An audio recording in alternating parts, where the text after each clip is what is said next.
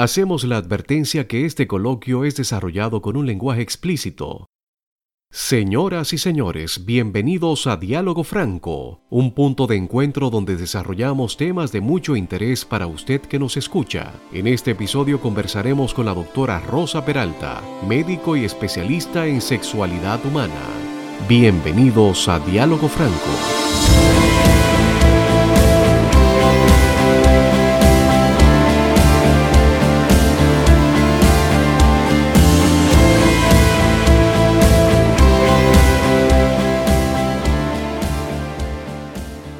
Les decía en la introducción de este episodio, nos acompaña la doctora Rosa Peralta. La doctora Rosa Peralta es una amiga nuestra y es médico especialista en sexualidad humana. Rosa, qué privilegio que nos acompañes en este episodio. Al contrario, muchísimas gracias. Un placer inmenso estar con todos ustedes. ¿Qué es el sexo, Rosa? Bueno, todo va a depender lo que nosotros queremos contestar de qué es el sexo, porque vamos a decir, el sexo es la diferenciación de un hombre a una mujer. En otras ocasiones podemos decir que sexo es eh, la parte, eh, lo que divide, si es sexo biológico, divide femenino, masculino. Ok. Pero muchas veces queremos nosotros hablar de sexo como si fuera la, parte coital, la, actividad. La actividad. Y en realidad es coito. No es sexo. No es sexo. Siempre se va a agregar algo. Siempre se le agrega algo. Pero sexo como tal es el biológico. Ahora hay un grupo de personas que están definiendo el sexo distinto al género. ¿Cómo tú me puedes definir el, género? No, porque el género es eh, eh, lo que yo soy con lo que yo me identifico también. Masculino, femenino. Lo que queremos ahora es hablar de algo más. De que no es femenino, no es masculino, entonces hay algo más. Y yo entiendo que biológicamente hablando hay un masculino y hay un femenino. Simplemente. O sea, eso sería decir como que el sexo es masculino, pero que el género es distinto a su sexo. Lo que pasa es que están, están confundiendo el género con preferencia. Entonces, no, el género es masculino femenino, eso es lo que hay, no hay otra forma. Ahora, la preferencia puede ser diferente. Ya, pero no nos vamos a adentrar en ese tipo de temas porque yo sé que ese tema va a concitar no solamente atención, sino hasta pasiones, pasiones en ocasiones innecesarias. Pero vamos a adentrarnos en lo que en lo que realmente es el interés de este episodio, que es hablar acerca de la sexualidad. El coito lo podemos definir como qué? Como penetración. Penetración. El coito es penetración, es el, el acto sexual donde hay penetración, el coito. Ahora, una actividad sexual no necesariamente, no necesariamente tiene que tener coito. El coito, no tiene que tener penetración. Ah, no. No, una actividad sexual empieza desde el momento en que usted se levanta, le pone la mano buscando eh, cómo tú estás, buenos días, buenas tardes, buenas no, qué sé yo, saludando, tocando, ya es parte del sexo. El preámbulo es parte del sexo, los besos, los abrazos, la caricia es parte del sexo. Entonces entramos a lo que es el sexo oral, que también es parte del sexo. Ahora, y, no, hay penetración. Y no hay nada de penetración. Al menos coital. Exacto. Entonces ya cuando estamos hablando de coito, es, ya hay penetración. Y cuando hablamos de sexo anal, podríamos hablar de coito? Sí, pero anal. No es la penetración a través de, del ano, no es, eh, eh, muchas, muchos autores no lo consideran, pero actualmente todo el mundo quiere investigar, todo el mundo quiere eh, sentir, todo el mundo quiere inventar con eso, pero eh, yo entiendo que el sexo anal debe tener, eh, tiene su técnica y debe tener también su cuidado. solamente deben sus medidas generales, vamos a decirle así. O sea, hay que tener medidas generales y conocimiento sobre cómo practicarlo, porque eso no es todo el mundo. Hay personas que dicen que el sexo anal se practica, pero el ano no, no se construyó, no se desarrolló para, para recibir un pene. No, eso está claro. Eso está claro. No se recibió, no se hizo para eso. O sea, ¿podríamos decir que el sexo anal es antinatural? No, podemos decir que el sexo anal salió de tanta variedad sexual que hay ahora. No voy a decir que es antinatural, porque entonces nos metemos en partes religiosas. Un hombre, una mujer, una vagina. No, no, no. Sino que son cosas que van, han comenzado eh, y que han, mueven la curiosidad de muchas personas, pero deben entender que eso tiene su técnica. Deben entender que una buena lubricación, deben entender cuál es la dirección que se debe tomar. Deben entender que la parte del esfínter se debe educar para recibir ese pene. Relajarlo. Claro, debe ser educado para eso. Y también la parte higiénica, que se debe utilizar preservativo y que una vez utilizado el preservativo en un sexo anal, no debe ser utilizado para la vagina. Se Ah, debe sí. cambiar el, el preservativo. Aunque no haya terminado Lo la que práctica. sea. Lo que pasa es que si penetraron a, través de ano, van a encontrar residuos de heces tal vez, entonces se lo van a llevar a la vagina si Ya. no cambian ese y preservativo. por supuesto las bacterias que están detrás Obviamente delante. vamos a, vamos a llevar una infección. Una infección. Claro. ¿Y cómo, cómo se manifiesta una infección de, de los residuos de heces fecales en una vagina? No, lo que pasa es que vamos a encontrar flujo atípico, eh, algo atí- algo que no es de la vagina. Que no es propio de la vagina. hecho, vamos a encontrar si podemos hasta, hasta parasitosis. Que son, Parásitos. claro, lo estamos llevando. Si la persona que, que, que recibe ese pene tiene algún parásito y si es sin preservativo y si es sin nada y después entonces penetran vagina sin esas medidas higiénicas como yo decía, pues podemos llevar también parásitos. ¿El sexo anal es doloroso? Bueno, eh, si se utiliza la técnica. Te lo pregunto como una experimentada en la materia de la sexualidad. Exacto.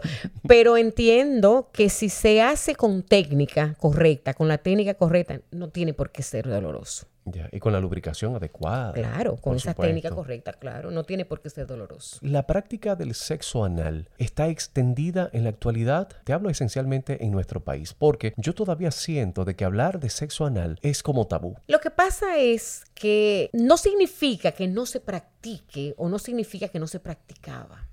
Simplemente ahora hablamos de una manera más abierta de la sexualidad.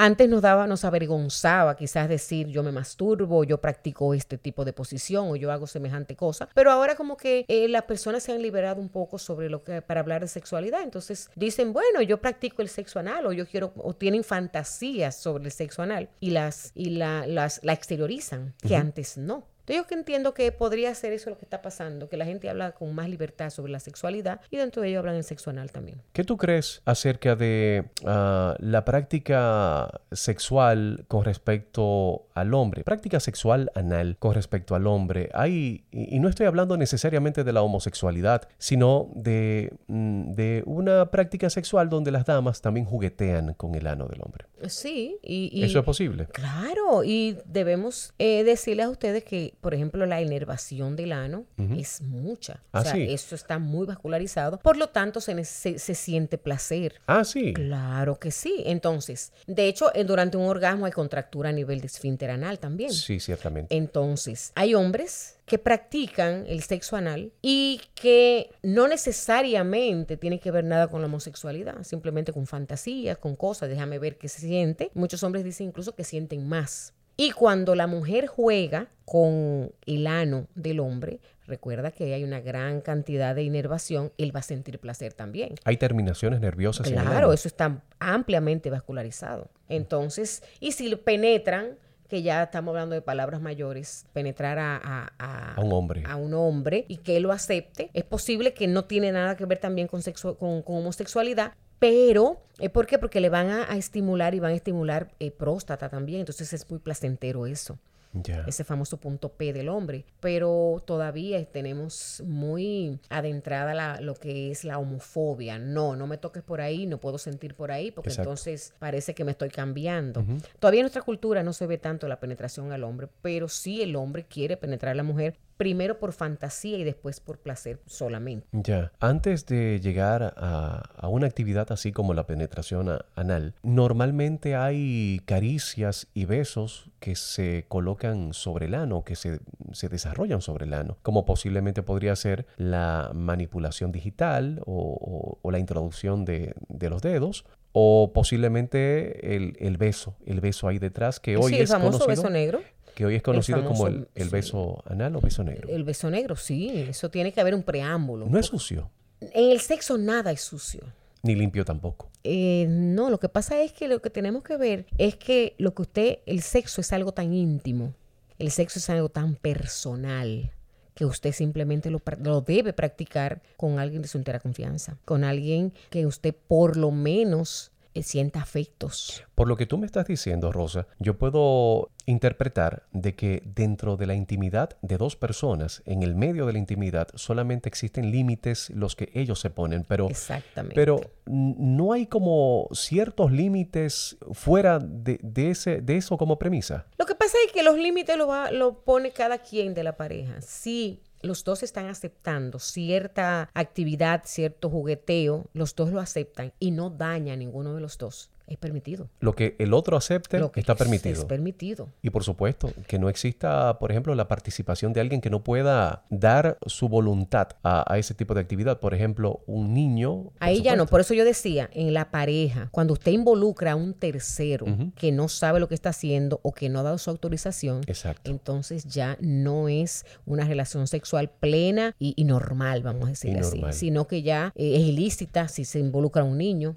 Este, si se involucra una persona en contra de su voluntad, estamos hablando de violación. o sea, Exactamente. pero si se acepta como tal, yo quiero, tú quieres, eres mi pareja, pues no hay problema. Hoy en día se han estado fabricando distintos tipos de lubricantes. El sexo anal requiere un lubricante especial. A base de agua casi todos, casi todos a base de agua. Ahora porque hay unos lubricantes a base de, de glicerina y otros que utilizan aceite. Es lo que- El problema del aceite es que muchas veces el aceite calienta el, el preservativo El látex. y puede romperlo. y puede romperlo. Produce una fricción Exacto, mucho mayor. Se calienta entonces Se y puede romperse. calienta. Por eso es que se pone, se utilizan a base de agua. Y vamos a encontrar eh, eh, con sabores, que no tienen ningún tipo de sabor, con colores, con texturas diferentes. Cada que ese líquido, esas gelatinas son diferentes. Y los hay especializados para el ano, Yo solamente he visto eh, lubricantes íntimos. íntimos. Eh, no tiene que usted no tiene que ya decir dame uno para el ano, dame uno para la vagina, porque lo que necesita es lubricación, independientemente para el área que sea. ¿Y la lubricación del, del preservativo es suficiente para el ano? Mm, No, No. hay que poner extra. ¿Cómo nosotros los hombres podemos hacer que una actividad sexual sea gratificante plenamente? La actividad sexual es tan diversa y las personas somos tan diferentes que a veces un beso en la frente es estimulante para algunos y para otros no lo es. Entonces, ¿qué hacer? ¿Qué debe hacer un hombre para estimular? Para va a depender de quién- con quién esté. Eh, Va, va a depender también de lo que es el conocimiento sobre su pareja, eh, porque no todo el mundo tiene el mismo mapa erógeno. Hay personas que cambian.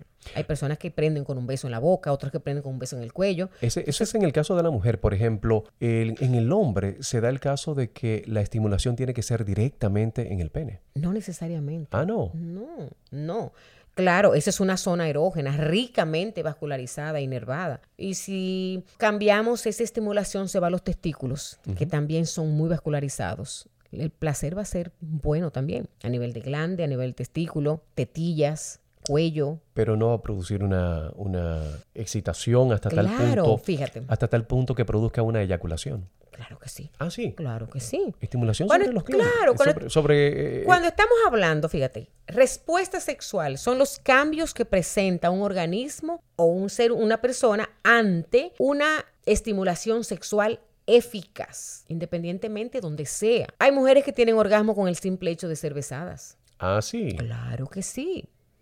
Usted la ve que ya, con un beso bien dado de la persona eh, idónea o de la persona indicada, van a, a tener un, un orgasmo. Hay hombres que no necesitan penetrar, simplemente con una, un buen preámbulo también pueden tener eyaculación. O sea, no necesariamente tenemos que dar los puntos. Y no necesariamente hay una cosa que dice, no, el hombre tiene que hacerle esto, esto, esto por paso para lograr eh, esto. No, cada quien es diferente. Y bueno, vamos a ir. De hecho, también que hay mujeres que no necesitan ser penetradas para tener un orgasmo y para sentirse plenas y felices. Basta con un abrazo, con una caricia, con eh, eh, una ñoñadita. Es suficiente para alguna mujer. Pero el coito también es muy importante. Claro, claro, claro. Y de hecho, pues la pareja al final de cuentas eso es lo que quieren, tener Exactamente. pero no necesariamente cada vez que hay un encuentro entre alguien, entre una pareja, tiene que haber coito. O sea, no es obligatorio. Es una buena parte de la, de la pareja, de la- del sexo. y del no- juego sexual. Claro. De hecho, hay pacientes que tienen una, lo que le llamamos ansiedad anticipatoria, o sea, que se ponen muy nerviosos solamente a la idea de la penetración y pierden la, la- la erección. Entonces, se les manda como parte de la terapia a no tener penetración, simplemente a tener un juego como si fueran novios, pero sin penetración. ¿Para qué? Para que él pierda la preocupación de la erección y entonces la pueda conseguir. Ya. Eso es parte de una terapia. Rosa, nosotros nos encontramos en un país tropical y al ser tropical decimos que estamos en un clima cálido, que nuestra sangre es bastante cálida y que somos así calentitos. ¿A qué edad los jóvenes están empezando a perder la, virginidad? El problema de esto es que no es, ahora mismo no es por alimentación ni por el clima, es porque por imitación muchas veces para ser aceptados en un grupo. Presión de grupo. Presión de grupo, presión de pares, le llamamos nosotros. Entonces, ¿por qué? Porque a veces usted encuentra, encontramos jóvenes de, de, de 10 o 11 años que ya están teniendo relaciones sexuales. ¿En serio? Claro que sí. Pero eso es muy, muy poca edad. Mm, claro, porque que no están esperando maduración eh, eh, física ni mental. Simplemente es para ser aceptados en un grupo y para ver que yo lo estoy haciendo y tú no. Otras, muchísimas otras cosas que lamentablemente en nuestro país están viendo. Si encontramos niñas de 12 13 años que están saliendo con un señor mayor porque se está manteniendo la casa, porque es otra cosa también. Obviando esa última parte que acabas de decir del señor mayor, porque hay que mantener la casa, ¿está bien o está mal empezar a temprana edad? El sexo es un acto de responsabilidad y siempre lo he dicho. Entonces, ¿cuándo usted debe comenzar a tener sexo? Cuando ya usted puede enfrentar lo que eso trae como consecuencia. Porque el sexo, de las consecuencias, de la mínima que puede traer es un embarazo. Esa es la menor. La menor de las consecuencias. Esa es la menor de las consecuencias. Entonces, ¿cuándo yo puedo comenzar? Bueno, cuando yo estoy preparado para enfrentar física, emocionalmente y, ¿por qué no, económicamente? Económicamente las consecuencias. Claro que sí. Las consecuencias no solamente se limitan al tema del embarazo, hay otras consecuencias como cuáles. Enfermedad de transmisión sexual podría ser una que eso podría, porque quizá el embarazo no es eh, eh, muerte, pero una enfermedad sí. Entonces eso tenemos que ver y lamentablemente ahora mismo no se están protegiendo. Oímos muchísimos muchachos que dicen, no, yo no uso preservativo porque me resta placer. Pero el placer, recordemos que es a nivel cerebral. El primer órgano sexual es el cerebro. El orgasmo va a ser el orgasmo con o sin condón. Exacto. Eso va a aparecer como quiera. Y que entendamos de una vez que el orgasmo en el hombre y la eyaculación son dos cosas diferentes. Claro que sí. Se puede interpretar como que una cosa no tiene que ver con la otra. Tiene mucho que ver, pero no son iguales. No, son es lo mismo. Un hombre puede tener un orgasmo sin eyaculación o una eyaculación sin orgasmo. Ah, sí. Lo que pasa es que son tan unidos, tan juntos, en fracciones de segundo de diferencia. Que, es difícil distinguirlo. Exactamente. Entonces, cuando el hombre, al hombre a veces dice, yo tuve una eyaculación, pero me faltó algo claro el orgasmo. Y otras veces dicen, no eyaculé, pero ay Dios mío, qué goza, tuvo orgasmo. Pero ese tipo de práctica normalmente hay que irla trabajando o estudiando o desarrollando. No, eso es normal. No, eso es normal. Es normal porque hemos conocido de algunas prácticas que son como tántricas o taoístas, donde ellos sugieren al hombre no eyacular, pero sí tener orgasmo. Sí, porque están, eso es lo que se llama la transmutación. Transmutación. Exactamente. Entonces yo tengo el orgasmo y en el mismo momento el hombre tiene el orgasmo y como que se compenetran, estamos hablando más espiritual para tener esos orgasmos. Y la eyaculación, que es una, ese semen, que es una fuente de energía, no debe botarse. Pero nosotros, señores, nosotros no estamos acostumbrados a eso. Nosotros queremos ver semen y lo que queremos ver orgasmos. Eso, de, eso tiene que ser ya para otras personas que han trabajado eso y que se han educado en ese sexo. Hasta la pareja, la que va a recibir, necesita educarse sobre eso. Porque si normalmente no ve semen, entiende de que no, de que no le gustó, no, de que hubo resultado, de que quizá yo no lo hice sentir bien, etcétera. Entonces esa transmutación, como tú le llamas, ¿se puede aprender? Sí, con ejercicio se puede aprender. Con ejercicio. Con ejercicios, claro que sí. ¿Hay algún libro o práctica que tú sugieras para que uno pueda encontrar conocimiento? Eh, bueno, eh, hay libros. Lo que pasa es que debemos basarnos en una persona que trabaje ese sexo. O sea, por ejemplo, quizás esa misma pregunta tú se lo haces a un experto en sexo tántrico o y te va a decir miles de autores.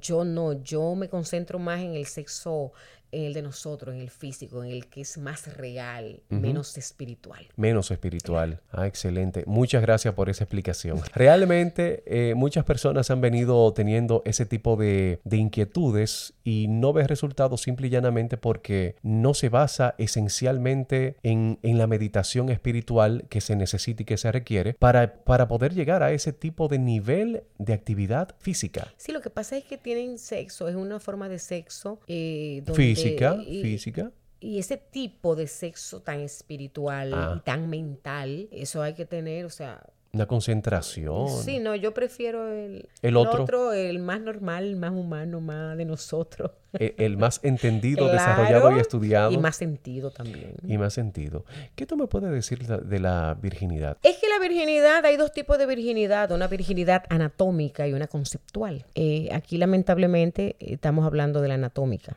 Ajá. porque la conceptual creo La- que es difícil de llevar. Eh, la parte de lo que es el ser virgen, conceptualmente hablando, es la que nunca ha sido tocada por hombre. Mm. Pero anatómicamente es la que todavía pues tiene su imen. Entonces, el imen es algo anatómico.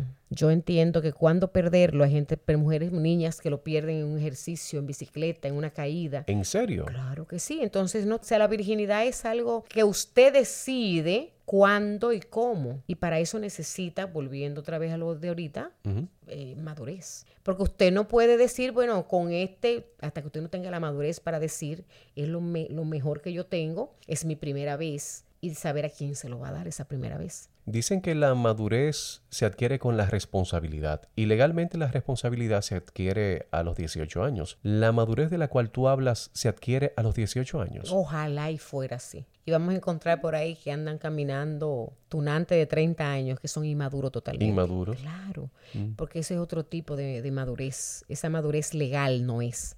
Esa madurez mental, donde yo sé lo que quiero, cómo hacerlo, lo que me conviene y puedo enfrentar todos los resultados que vengan de mis acciones. Eso es madurez. Normalmente, Rosa, y cambiando de tema, uno piensa que en República Dominicana, donde nosotros estamos produciendo este episodio de podcast, uno cree que aquí no existe ningún tipo de problema en el ámbito sexual. En tu práctica, ¿cuáles son las, las inquietudes más comunes que tú sueles ver? Bueno, en la parte de los hombres llega mucha eyaculación precoz. Ah, sí. muchísima y disfunciones eréctiles. En la mujer lo que más llega son anorgasmias. ¿Frigidez? O no, frigidez no, anorgasmia. Ajá. La frigidez se mencionaba antes como la mujer fría. Ya no se usa la palabra frigidez porque entendemos que es peyorativo. Ahora es deseo sexual inhibido. Inhibido. Ya no es frigidez. ¿Hay una pastilla para resolver todos esos temas? Eh, no, No. No, ah, digan lo que digan, tenemos que ver qué es lo que está pasando. ¿Por qué una mujer tiene un deseo sexual hipoactivo? ¿Por qué es anorgásmica? Hay que, hay que evaluarla clínicamente, verificar las hormonas, pero también hay que evaluar las técnicas sexuales que están teniendo. Porque La a veces, a veces ni siquiera es porque están bien estimuladas, entonces por eso no logran el orgasmo. Y muchas de ellas, cuando uno le, hace su historia clínica y le pregunta, terminamos en- eh, sabiendo, entendiendo, comprendiendo y enterándonos de que su marido es eyaculador precoz y por, por ende ya no llegar al orgasmo. Ah, Entonces el problema no es de ella, sino de ellos. de, de capacidad de, de resistencia. Exacto, de, de tiempo. Porque el hombre basta con cuatro o cinco minutos para lograr toda la respuesta sexual. La mujer necesita por lo menos de 15 a 20 minutos. ¿Y cómo el hombre se pone a la par? Partiendo de, de esas diferencias de tiempo Cuando el hombre, cuando el hombre sabe llevar un preámbulo y tiene el aguante para controlar ese reflejo llamado eyaculación. Entonces puede entonces ir a la parte, a la, a la par, pueden esperar a su compañera. Pero un hombre puede tener la resistencia para producir el orgasmo en una mujer en términos coitales. Estamos hablando de, de bombeo sexual. O sea, un hombre puede aguantar, eh, qué sé yo, 18 o 20 minutos. No, lo que pasa es que cuando yo dije 15 a 20 minutos, Ajá. yo no me refiero para eh, como acto sexual de la mujer para lo no no no eso incluye todo el preámbulo cuando el hombre es diestro en un preámbulo bueno Dar muchos que besitos. exacto, que pone a la mujer en candela, como uno dice, ya la misma mujer dice, penétrame. Y ya cuando en ese paso, la, ya lo que hay son escasos minutos para conseguir su orgasmo. O sea, el Mm. hombre no tiene que estar, como dice, bombeando 20 minutos. No, no, no, no. Yo estoy hablando de todo el preámbulo, eh, t- todo el acto, incluyendo preámbulo, beso, abrazo, caricia, sexo oral, todo lo que tenga que hacer. Entonces, la lleva hasta conseguir su orgasmo. Hay damas que con el orgasmo producen algún tipo de eyaculación. ¿Eso es cierto? No. Eh, la eyaculación femenina, se está hablando ahora de ella, y no es más que la estimulación del punto G. o el punto de Grafenberg que está en la cara anterior de la vagina. Entonces, ¿qué pasa? Que cuando se estimula este punto G, a algunas mujeres les sale una, especie de como un líquido parecido al semen, por eso dicen que la eyaculación femenina. Oh. Eso es así.